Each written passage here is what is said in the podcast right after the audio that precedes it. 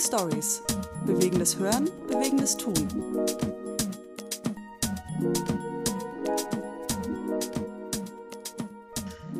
Herzlich willkommen zu unserer ersten Podcast-Folge. Heute wollen wir euch zeigen, was ihr so von unserem Podcast Moving Stories erwarten könnt. Dazu möchte ich euch die Geschichte erzählen, wie unser Podcast zustande kam. Als ich Ludwig, neben Gamu, der Dritte im Bunde hier, kennengelernt habe, hatten wir uns direkt gut verstanden.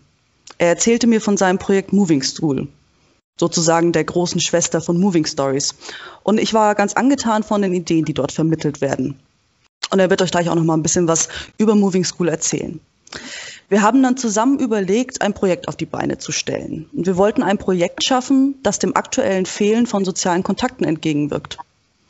Wir denken, dass wir vieles lernen können, wenn wir die Geschichten anderer Menschen hören und einen Bezug zu unserem Leben herstellen. Gleichzeitig schafft eine Geschichte auch ein Gefühl von Gemeinsamkeit.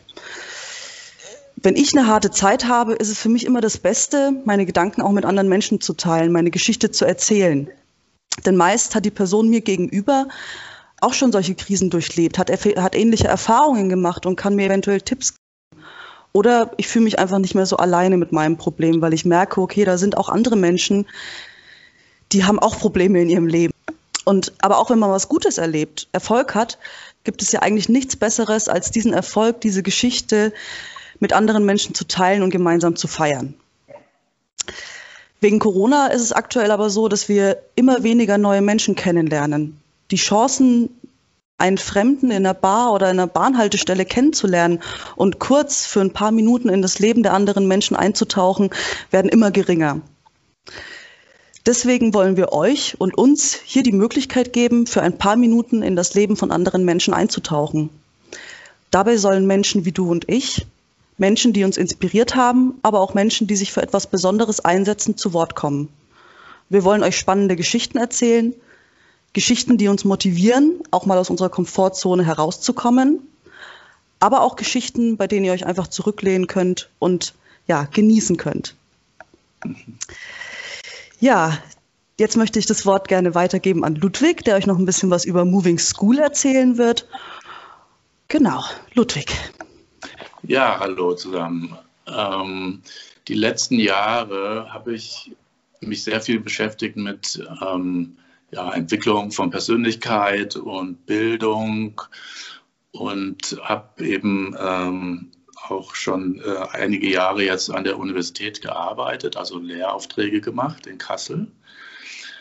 Und da bin ich mit Studenten viel hier in Brennpunkt, Brennpunktschulen gewesen und haben so Schulberatung äh, gelernt und den äh, Kindern und Jugendlichen angeboten. Und da haben wir eben viel mitbekommen, also wie heute Bildung in den Schulen ver vermittelt wird und eben auch gesehen, dass gerade natürlich Kinder, die so aus Migrationsfamilien kommen oder ähm, sozial schwache Familien, sehr viele Probleme haben, die so, ein, so eine Schule gar nicht alle auffangen kann. Ne? Obwohl sich viele sehr Mühe geben. Teilweise haben wir auch gesehen, dass auch die Bildungskonzepte sind veraltet ähm, und die können einfach dem nicht Rechnung tragen, was Kinder heute brauchen. Und interessanterweise ist es teilweise an der Uni noch viel schlimmer, weil dort nach wie vor so ein, äh, in, in, vielen Veranstaltungen so ein, äh, sag mal, da steht einer vorne, ne, wie Mittelalter auf der Kanzel und die Schäfchen sitzen da, drunter und hören äh, ihrem Professor oder Professorin zu. Und die eigene Erfahrung ähm, des Wissens ist äh, sehr schwach ausgeprägt und manchmal sind die Sachen, die wir an der Universität lernen, sagen schon wieder veraltet, wenn wir Examen machen. Und da äh, kam die Frage, also wie kann man das denn verändern? Gibt es andere Möglichkeiten? Gibt es andere Beispiele? Und da hatte ich in Holland äh, die Nomads kennengelernt. Das ne, war eine Gruppe, die versucht, ein, eine andere Art von Bildung zu machen, äh, so ein, ein Jahreskurs mit äh, Leuten, die sich sozusagen selber ihre Themen zusammensuchen und auch die Leute dazu, immer dann, wenn sie das brauchen für ihr Thema. Das fand ich super spannend. habe mir das angeschaut und das war so ein zündender Funke, äh, Moving School anzufangen. Also einmal Moving, auch ja, Schule zu bewegen, Bildung zu bewegen. Und, aber die Idee, was das sein könnte, kam eigentlich von, von Studenten. Wir haben ein, so ein Changemaker Camp gemacht und eine Gruppe hat sich eben mit der Frage beschäftigt, was könnte, wie könnte die Universität der Zukunft aussehen? Und die kamen auf, dachten auf diese Idee, äh, das könnte eigentlich eine Uni sein, die nicht mehr an einem Ort nur bleibt, sondern die so um die Welt reist, so ein, ein Learning Journey, wie man sagt, ein, eine Lernreise. Und äh, man lernt vor Ort mit den Menschen vor Ort neue Dinge und ist eben unterwegs in verschiedenen Kulturen. Und ähm, die Universität ist sozusagen immer on the road. Und sie haben das auch alles sehr gut ausgearbeitet, soweit das eben in einer Woche ging. Dann war diese Konferenz zu Ende. Sie sind so wieder in ihre Länder zurückgefahren. Dann bin ich mit dieser Idee geblieben. Und 2012 bei unserer großen Kunstausstellung Documenta, ähm, dann haben wir gesagt, können wir das vielleicht anfangen? Und ähm, dann ging das los. Und das Ziel ist Menschen zu helfen, sich für die Zukunft vorzubereiten, also das zu lernen, was sie für die Zukunft brauchen. Deswegen hat es Moving Stool den Untertitel Learning from the Future und eben zu vermitteln, wie kann ich das, was in mir ist, die Ideen äh, herausbringen und positive Veränderungen schaffen in meinem Leben, in meinem Beruf oder auch in der Community, in dem Land, in dem ich lebe. Ja, super. Ich finde es total interessant, eben da zu sehen, so dieses, ähm, okay, aus, den, aus der Zukunft lernen. Du hast ja gesagt, wie, so, ist es, wie sollte man es nicht mehr machen heute vielleicht, diesen Frontalunterricht. Hast du denn ein, zwei, drei Werte, die ähm, dahingegen wichtig sind für Studenten, für ihre Zukunft?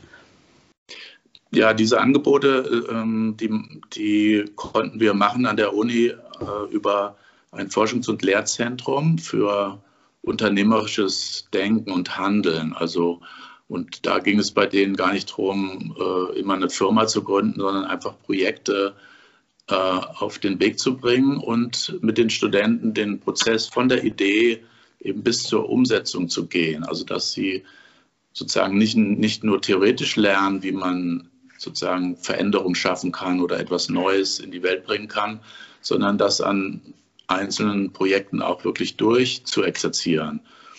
Und ähm, die Sache ist, wenn Studierende von allen Fachbereichen zusammenarbeiten, dann passiert eben das, was auch im Arbeitsleben passiert, dass ich mit unterschiedlichen äh, Denkkulturen zu, zu, zu, zusammenkomme. Also es, und die Unterschiede sind ja noch nicht mal, wenn ich jetzt ne, mit jemandem wie äh, mit Gamo rede, die aus Afrika kommt, sondern teilweise ist es ja schon, wenn ich sagen, als äh, jemand, der Lehrer ist, mit jemandem kommunizieren muss, der Ingenieur ist. Da kann es dann schon manchmal scheitern, weil wir einfach unterschiedliche Redeweisen haben oder Interessen auch. Und so ist eben eine Sache zum Beispiel, die die Studierenden da lernen, ist einfach dieses Teamwork über solche Denkgrenzen hinweg. Oder wenn es sind auch immer internationale Studierende dabei, also auch zu lernen, dass in einem Team äh, auch sozusagen die Kultur uns Streiche spielen kann. Ja, dass ich plötzlich vielleicht in einen Konflikt komme, der gar nicht darin besteht, dass wir unterschiedlich denken, sondern uns einfach unterschiedlich ausdrücken oder auch von unserer Kultur her unterschiedliche Erfahrungen haben. Also Teamwork wirklich zu erleben. Und das ist etwas, was ähm, auch in der Zukunft sehr gefragt ist, weil die Veränderungen in der Zukunft werden erfordern, dass wir mit Menschen sehr unterschiedlicher Herkunft äh, auf eine Weise zusammenarbeiten, die eben Neues erbringt. Ja, wir, auch jetzt schon sehen wir das ja in der Pandemie. Wir können bestimmte Dinge nicht mehr machen. Wir müssen uns was Neues ausdenken. Und wenn die Teilnehmer an diesen Denkprozessen sehr verschieden sind, gibt es die einfach mehr Chancen, dass man auch etwas Tolles Neues entwickeln kann. Ja, cool. Also ich kann das total, ähm, also an meinem eigenen Leben nachvollziehen, das, was du da gerade einfach so gesagt hast. Ähm, einfach nur eine kleine Anekdote doch aus äh, meinem Arbeitsleben. Ich arbeite ganz viel mit Juristen zusammen und äh, ich bin selber in der Kommunikation tätig und Juristen haben einfach eine ganz eigene Art und Weise zu schreiben, zu reden, zu kommunizieren. Und ähm, mein täglich Brot ist sozusagen die Übersetzung der Juristensprache in ein verständliches Deutsch. genau. Ja. Naja, so, wir haben jetzt schon ganz viel auch Gamu schon erwähnt, aber wir haben sie noch gar nicht gehört. Gamu, hast du denn vielleicht mal Lust, dich vorzustellen? Okay, guten Morgen. Ich heiße Gamu, wie du schon, schon gesagt hast. Ähm, ich komme aus Zimbabwe und ich bin in 2014 nach Deutschland gezogen, um zu studieren. Und ich bin jetzt in meinem neunten Semester. Ich studiere Anglistik und Amerikanistik. Ja, cool. Ja, cool. Hast du denn, ähm, genau, wir sind ja ein Geschichten-Podcast und ähm, hast du denn vielleicht eine kleine Geschichte, die du unseren Hörern von dir mal mitgeben könntest, damit sie schon mal einen kleinen Eindruck bekommen, ähm, wie das denn in Zukunft hier bei uns ablaufen wird? Also wie, wie gesagt, ich komme ähm, aus Zimbabwe und ich habe nur einfach die meiste Zeit meines Lebens in Zimbabwe verbracht, in Harare. Das ist dann äh, die Hauptstadt Zimbabwes. Und es war nur einfach für mich so interessant, wie alles hier in Deutschland aussieht. Weil du kennst schon, wenn als ich in Zimbabwe war, hatte ich nur einfach so die Leute aus Zimbabwe oder aus Südafrika kennengelernt und die Sprache auch aus Zimbabwe und Südafrika kennengelernt und die Kultur auch. Aber man merkt, dass in Deutschland dass, äh, das alles so anders ist, weil es gibt dann viele Kulturen, es gibt viele Sprachen, die die Leute sprechen, sprechen. Und wie du schon gesagt hast, ist es auch unterschiedlich, wie ähm, zum Beispiel, ähm, wie das alles unterschiedlich ist. Und es ist auch manchmal schwer zu verstehen, was die Leute meinen, irgendwas sagen. Oder genau, und das müsste ich dann hier in Deutschland lernen. Und ähm, und das ist auch für mich wichtig, zu verstehen, wie die Leute sind und wie ähm, das alles unterschiedlich sein kann und wie man mit verschiedenen und unterschiedlichen äh, Kulturen umgeht. Und ja, das ist nur einfach so, ja. Was war denn für dich das, äh, der größte Unterschied, den du dann jetzt äh, kennengelernt hast? Ähm, ich würde sagen, nur einfach so, ich meine, die Sprache zum Beispiel. Das ist nur, ähm, ich nehme zum Beispiel ein Beispiel, ja, wenn ich meine, mit meiner Schwester rede, das ist nur einfach so, sie kann irgendwas sagen, dann verstehe ich schon, was sie meint. Aber ich könnte mit einer Person, die nicht aus Südafrika kommt, reden und dann die sagen irgendwas Ähnliches, aber es konnte was anderes bedeuten. Und für mich müsste das nur einfach so lernen, äh, Fragen zu stellen oder zu fragen, was die genau meinen, damit ich auch weiß und damit ich nicht so falsch ähm, eine falsche Interpretation mache oder sowas. Und ich glaube, das ist auch der größte Unterschied. Und, und das hat mir auch gezeigt, wie wichtig äh, es ist, dann nur einfach so zu lernen, wie alles anders ist und dass wir sind Menschen, aber wir sind dann unterschiedlich und das ist auch wichtig zu lernen, wie kann ich in so einer äh, Gesellschaft mit Leuten, die ähm, nicht wie ich umgehen. Und ähm, das ist auch, meine, alles ist auch was, was, was anders hier in Deutschland. Das ist alles unterschiedlich. Und äh, hast, wenn, also bevor du gekommen bist, hast du ja auch eine Vorstellung wahrscheinlich gehabt von Europa oder von Deutschland. Ne? Ähm, was, was war denn der große Unterschied von deiner Vorstellung, die du hattest und wie du das dann hm. äh, in echt erlebt hast? Ich würde sagen, ich würde nur einfach sagen, wegen Uni zum Beispiel, weil ich hatte gedacht, ja, wenn ich äh, in Deutschland bin, dann kann ich nur einfach so sofort studieren und ich kann sofort äh, Freunde machen oder Freundinnen oder ich kann sofort nur einfach so Menschen kennenlernen, weil bei uns das ist nur einfach so das ist, es ist einfacher, dann Leute kennenzulernen. Du kannst nur rausgehen und dann sofort hast du zwei, drei Freunde. Aber hier in Deutschland ist es dann, es dauert lang, bis man Freunde hat oder ähm, Kontakte hat. Und das war ganz unterschiedlich. Und ich dachte auch, wenn ich hier komme, dann kann ich sofort studieren. Aber ich müsste dann die Sprache lernen, zum Beispiel. Ich müsste dann ähm, mein Abitur wiederholen, was ich nicht erwartet habe, hatte. Und ähm, das war nur einfach so, ja, das ist anders. Ich war immer mit den Leuten, die aus Afrika kommen. Ich konnte dann nicht raus von meinem ähm, Netzwerk. Ich weiß nicht, wie das genau heißt, aber ich konnte nicht raus. Ich wollte aber Leute aus Deutschland kennenlernen und ja, nur integrieren, aber das, das war auch am Anfang nicht so einfach. Ja, Respekt auch, dass du das mit dem Abitur nochmal wiederholen musstest. Das äh, wusste ich jetzt auch noch nicht tatsächlich. Und äh, ja, Respekt, dass du das auch trotzdem durchgezogen hast, weil es gibt dann vielleicht auch Leute, die sich von diesen Hindernissen, ähm, ja, die diese Hindernisse nicht überwinden können oder wollen. Ne? Und ähm, da ist es schon wirklich äh, cool, dass du da auch ohne die Sprache so richtig zu können, dann ja, toll. Aber am Anfang, das war auch nicht so einfach, dass man ja. äh, Abitur wiederholt, weil ich glaube, wenn man in der Schule ist, dann denkt man, ich mache jetzt weiter. Ne? Ja. Und dann kommst du hier und dann ist es was anderes. Aber das, das, das ist auch wichtig, dass man das macht, weil das, das hat mir auch gezeigt, man könnte irgendwas anderes lernen. Es muss nicht so von äh, A bis Z sein, dass man in der Schule ist, dann gehst du an der Uni. Du kannst auch andere Sachen lernen. Du kannst auch ähm, genau andere Sachen machen in deinem Leben und dann auch weiter studieren. Das geht auch. Es muss nicht so alles strukturiert sein oder nur einfach alles so straight sein. Ja. äh,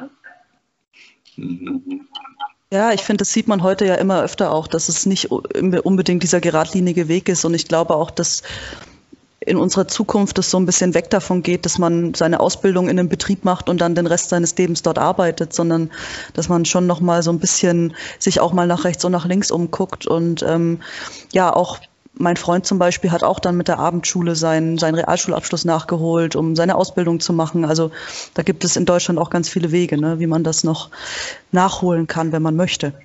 Mhm. Genau, und das, das, das finde ich auch so gut hier in Deutschland, weil bei uns, du kannst nur einfach so dein Abitur machen und dann studieren. Es gibt zum Beispiel Ausbildung. Ich wüsste auch nicht, dass es irgendwo was gibt, dass man nur einfach nach der Schule eine Ausbildung machen kann. Mhm. Ähm, weil bei uns, das ist nur, äh, du machst dein Abitur und dann nach deinem Abitur musst du dann sofort studieren und dann ein, du kannst ein Praktikum machen und mhm. arbeiten. Aber ich meine, man lernt auch nicht so viel. Ne? Dann wird dein Horizont immer so beschränkt, würde ja. ich sagen. Aber hier, du kannst, du hast dann viele Möglichkeiten, was ich auch gut finde. Ja, cool. Wieder eine neue Perspektive für mich eröffnet. ja. Deswegen Schön. haben wir Moving Stories man ist ja dann doch immer so ein bisschen beschränkt. Man denkt ja, hier in Deutschland, da gibt es eine Ausbildung, da gibt es ein Studium, da gibt es eine Schule, ähm, dass das aber in anderen Ländern ja ganz anders aufgebaut ist. Auch nicht nur jetzt in Afrika, sondern alleine schon, wenn man in unsere Nachbarländer schaut. Ähm, äh, das finde ich auf jeden Fall interessant, ja. Ja, also eigentlich, das ist auch so ein, wirklich eine deutsche Spezialität, die auch im Moment so exportiert wird, diese Berufsschule, ne? weil in, in den meisten Ländern wenn du sagst, ich möchte gern Klempner lernen oder so, dann gehst du in einen Betrieb und arbeitest einfach da mit. Also so Learning by Doing. Ne? Und, äh, oder, und hier ist es eben so, dass, das, äh, dass du hast Schule daneben in der Berufsschule und es gibt auch eine externe Prüfung. Also man versucht da so einen Qualitätsstandard zu haben. Was natürlich in anderen Ländern ne, kannst du auch einen guten Chef haben, der viel weiß, aber wenn das nicht standardisiert ist, kannst du auch Pech haben und lernst gar nicht viele in, in so einer Mitarbeit. Ne? Ja. Ich weiß nicht, meine Geschichte würde jetzt so ein bisschen passen. Vielleicht ähm, kann ich dir direkt anschließen, ähm, weil bei mir geht es auch so ein bisschen um, um Schule, um, um meine Schulzeit und auch um neue Möglichkeiten, die sich mir eröffnet haben, ähm, von denen ich auch vorher nichts wusste. Ähm, ich war auf dem Gymnasium und ähm, ja, ich war da nicht besonders gut. Ich bin aber immer gerne zur Schule gegangen. Also es war nicht so, dass ich jetzt komplett äh, gegen dieses Konstrukt Schule war, weil ich das immer gut fand, irgendwie mit sozialen Kontakten und was lernen. Und eines Tages habe ich dann gehört, dass es in Deutschland auch die Möglichkeit gibt, an einer, einer FOS ähm, seinen Abschluss zu machen. Das ist auch dann eine Art Abitur, ein Fachabitur. Und es gibt da auch den Bereich eben der Gestaltung, der Kunst, in dem man dieses Fachabitur machen kann. Und ähm, ich war schon immer irgendwie künstlerisch begabt, weiß ich jetzt nicht, würde ich jetzt mich vielleicht nicht nennen, aber ähm, motiviert. Ich habe das, genau, ich habe das einfach immer gerne gemacht und ähm, ja, dann dieses von dieser Schule zu hören, das war für mich ja wie auf einmal der Himmel auf Erden sozusagen. Und ähm, ja, meine Eltern waren aber leider nicht so begeistert von der Idee, denn ein Fachabitur ist halt nun mal kein Abitur und meine Eltern dachten, ich würde mir damit meine Zukunft sozusagen kaputt machen, ähm, weil ich dann nicht mehr die gleichen Möglichkeiten hätte, zum Beispiel zu studieren oder mich irgendwie weiterzubilden. Ich wollte diese Entscheidung meiner Eltern aber nicht akzeptieren, weil ich so begeistert war davon und, und, und so Bock drauf hatte, sozusagen zu dieser Schule zu gehen. Und habe dann so eine PowerPoint-Präsentation vorbereitet und habe sozusagen so einen kleinen Pitch vor meinen Eltern gehalten und konnte die dann auch zumindest erstmal teilweise überzeugen. Und sie hatten mir dann erlaubt, also ich war zu dem Zeitpunkt noch 17, da haben Eltern auch noch so ein bisschen den Einfluss darauf, was man erlaubt bekommt und was nicht. Ähm, haben mir erlaubt, an der Aufnahmeprüfung zu dieser Schule teilzunehmen. Denn man muss, um an der FOS diesen Fachabitur in Gestaltung zu machen, muss man eine Aufnahmeprüfung machen. Und dann bin ich da hingefahren und ich war total aufgeregt und habe dann diese Aufnahmeprüfung gemacht und ja, musste dann, ich glaube, drei oder vier Wochen warten, ne, bis das Ergebnis kam. Ich glaube, das waren ja ein paar der schlimmsten Wochen meines Lebens. und äh, dann kam das Ergebnis und ich hatte bestanden. Ja, das hatte mich so gefreut und auch jetzt, ähm, wenn ich das so erzähle, kommt so ein Gefühl von Freude in mir hoch, weil es war nicht nur, dass ich jetzt diese Aufnahmeprüfung bestanden habe, das ist natürlich einer der äh, tollen Faktoren, aber es war auch so die erste Entscheidung, die ich für mich selber getroffen habe und auch eine Entscheidung, von der ich heute immer noch gefühlt profitieren kann, weil ich habe in dieser Schule so viele tolle Erfahrungen gemacht und neue Menschen kennengelernt und habe auch so ein bisschen gelernt, ne, wie ja, ich bin da natürlich auch komplett fremd reingekommen. Ähm, wie kann ich mir neue Freunde schaffen und wie kann ich mich da ähm, neu arrangieren? Und ähm, das war wirklich eine tolle Erfahrung. Und ähm, auch heute noch, wenn ich eben Entscheidungen treffe, von denen nicht unbedingt jeder direkt begeistert ist, ähm, versuche ich die Leute trotzdem ja davon zu überzeugen, dass das irgendwie seine Richtigkeit hat, gerade bei Entscheidungen, die nur mich betreffen. Denn am Ende bin ich, also entscheide ich ja ähm, über mein Leben und ähm, eben aus dieser Erfahrung, dass ich damals diese Entscheidung getroffen habe und diese Entscheidung so positiv war, kann ich heute immer noch profitieren. Wie gesagt, wir wollen uns heute euch allen gerne vorstellen und ihr habt jetzt schon was von Gamo gehört, ihr habt was von mir gehört. Jetzt fehlt nur noch Ludwig. ja, ähm, also das äh, ist ja so, wenn, ähm, also in vielen Podcasts geht es ja um Prominente, ja, also Leute, die in den Medien bekannt sind oder auf den großen Bühnen der Welt spielen oder zumindest in Deutschland. Ähm, wir wollen ja vielleicht auch solche Leute euch präsentieren, äh, wenn sie uns die Möglichkeit geben, sich zu interviewen. Ähm, aber ich, ich denke, VIPs, also Very Important Persons, also die gibt es nicht nur so da draußen, sondern die gibt es ja auch in unserem eigenen Leben die für uns persönlich VIPs sind, ne, aus irgendeinem Grund. Und wir finden, dass die genauso gehört werden sollen, weil es gibt so viele tolle VIPs aus unseren privaten Erleben, die sozusagen nie auf einer Bühne stehen werden, nie im Fernsehen kommen werden, aber die nicht weniger wichtig sind für, äh, für unser Leben. Und so ein, deswegen so ein Beispiel äh, wollte ich euch dafür geben äh, aus meinem Leben. Ähm, ich habe mein erstes Studium war Sport an der Sporthochschule in Köln. Also das kam ein bisschen so, als ich war auch natürlich Sport interessiert. Also mein Vater war so ein richtiger Fußballer, überall engagiert, ähm, selber auch sehr sportlich. Meine Mutter war ähm, in der Gemeinde, in einer Kirchengemeinde engagiert und hat sonst zu Hause den Haushalt geschmissen. Ja, was soll ich sagen? Man, dann habe ich eben studiert Sport und Theologie. Ähm, und in diesem ersten Studium Sport, ähm, da nach dem Vordiplom musste man sich entscheiden, ob man eine Sportart vertieft äh, oder ob man zum Beispiel Sportpublizistik macht, also Leute, die so dann in den Sportmedien arbeiten als Reporter oder Journalisten. Oder da gab es einen neuen Studiengang, der hieß Sportrehabilitation. Also wie kann man den Sport nutzen, um Menschen ähm, mit Handicaps, äh, mit Special Needs, wie man auf Englisch sagt, ähm, helfen kann, ihre Möglichkeiten zu erweitern äh, in, der, in, in, der Bewegung, aber auch im, ja, im, im gefühlsmäßig oder im Denken, ne? weil wir sind ja, unser Körper ist eins. Ne? Wir trennen das immer, aber wenn wir uns bewegen, hat das auch Auswirkungen auf, auf unser Denken, auf unser Fühlen. Und ähm, das wurde neu gestartet und jetzt musste ich mich entscheiden. Ich bin nicht so, in, in manchen Dingen bin ich nicht so ein toller Entscheider, der das immer alles gleich weiß. Dann quäle ich mich auch mit diesen verschiedenen Möglichkeiten rum. Und so war es auch in diesem Fall. Und ähm, da ist Folgendes, da muss ich noch erzählen, ich habe eine, meine, eine meiner Tanten, also ich habe viele Tanten, aber eine, die Marianne, die hatte nach ihrem ersten Lebensjahr äh, eine Hirnhautentzündung und das hat äh, dazu geführt, dass sie so eine spastische Lähmung bekam. Und in der Zeit, also ne, das war ja vor ja, vor dem Zweiten Weltkrieg, hat man noch nicht so gewusst, äh, wie man so jemandem helfen kann, auf die Beine zu kommen oder äh, trotzdem eine Sprache zu lernen.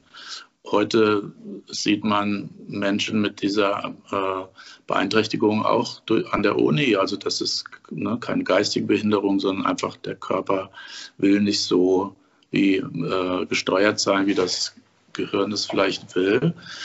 Und so hat sie eben ihr Leben lang äh, in einem Stuhl am Fenster gesessen, zur Straße hin, über der Metzgerei meiner Großeltern und hat sich das Leben betrachtet. Die Menschen haben sie auch gekannt und nach oben gewunken. Und für uns als Enkel war sie immer äh, jemand, der eben immer da war. Und man konnte auch mit ihr toll lachen und ähm, Späße machen. Und sie hat sich ja, auf ihre Weise verständlich gemacht.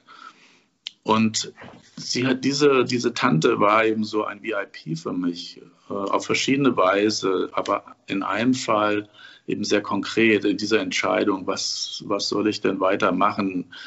Soll ich ja mit, mich mit Skifahren beschäftigen oder, oder mit, ähm, ja, wie wird man Journalist? Und da weiß ich, ein Ostergottesdienst, äh, da bin ich gewesen und äh, man, man konnte nach vorne gehen zum Abendmahl. Da hat der Pfarrer dann immer so einen Vers aus der Bibel gesagt. Und als ich da vorne stand, kam so ein Wort aus, der, aus dem letzten Buch der Bibel. Das ist so ein visionäres Buch, also das so nach vorne schaut, wie eine Welt mal sein könnte, ohne Gewalt, ohne Krieg und auch ohne Krankheit. Und da gab es eben so diese, diesen Spruch, äh, äh, es, ja, es wird kein Leid mehr sein, kein Geschrei. Ähm, und das hat mich, da hat es so wie ein Blitz die Gedanken verbunden mit meiner Tante. Und ich habe sie so gesehen, wie sie aus ihrem Stuhl aufsteht und läuft und sich freut und spricht.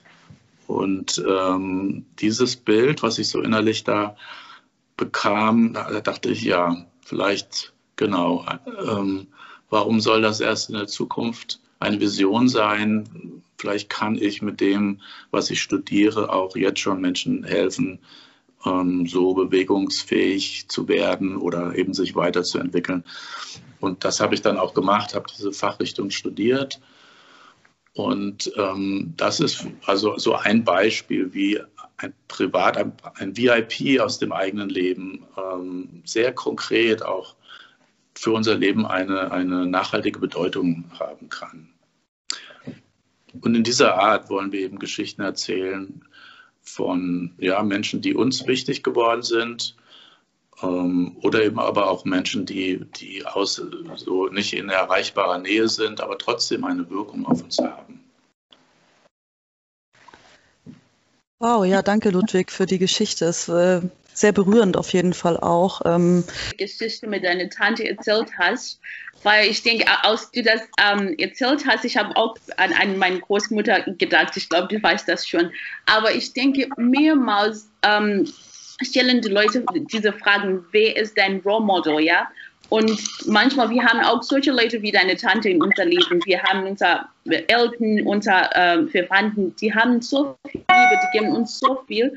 Aber wenn die Leute fragen, wer ist dann dein Role Model, wir gucken dann vielleicht, keine Ahnung, wo wir gucken. Aber wir haben solche Leute und ich glaube, wir müssen nur einfach so nicht so weit gucken und nur einfach zeigen, dass wir dankbar sind und dann, dass wir sehen, was zu machen. Und dann wir sind motiviert, auch ähm, viel in unser, mit unser Leben zu machen auch.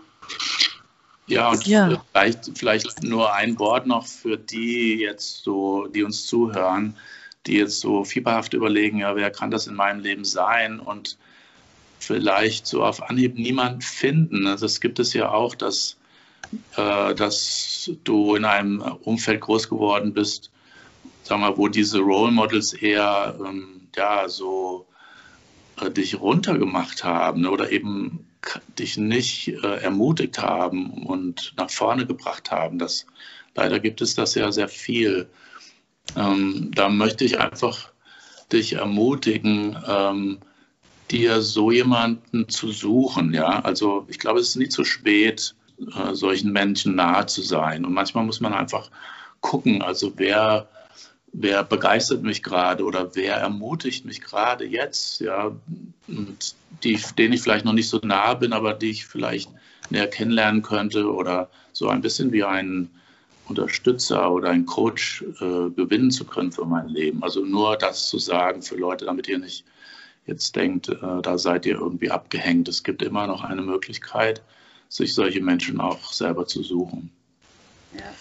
Ich glaube auch, es ist nochmal wichtig zu sagen, dass wir in diesem Podcast jetzt nicht nur so cheesy ähm, Botschaften rüberbringen wollen, wie ähm, jeder hat ein äh, Role Model oder sowas, sondern dass wir einfach auch ganz nah an der Realität bleiben wollen ne? und dass wir da auch ähm, Geschichten erzählen wollen, die eben vielleicht keine Botschaft überbringen. So, ne? Unsere Geschichten hatten jetzt ja alle irgendwie eine Botschaft, aber ähm, manchmal ist das Leben auch einfach nur das Leben und äh, da steckt keine größere Botschaft dahinter. Ähm, ich glaube trotzdem, dass man immer irgendwas rausziehen kann. Ob das jetzt eine Botschaft ist oder ob das einfach nur ein Gefühl ist, was man vielleicht vermittelt bekommt, ähm, das ist, denke ich, erstmal unrelevant, aber einfach Impulse zu bekommen, ja, um über den Tellerrand hinaus zu blicken und offen zu sein für, für andere und ähm, eben dann auch offen zu sein, solche Role Models in seinem Leben zu finden, weil wenn man verschlossen ist und so verbissen danach sucht, nach jemandem, der einen motiviert, dann kann das ja auch kontraproduktiv sein, ne? sondern einfach offen zu sein,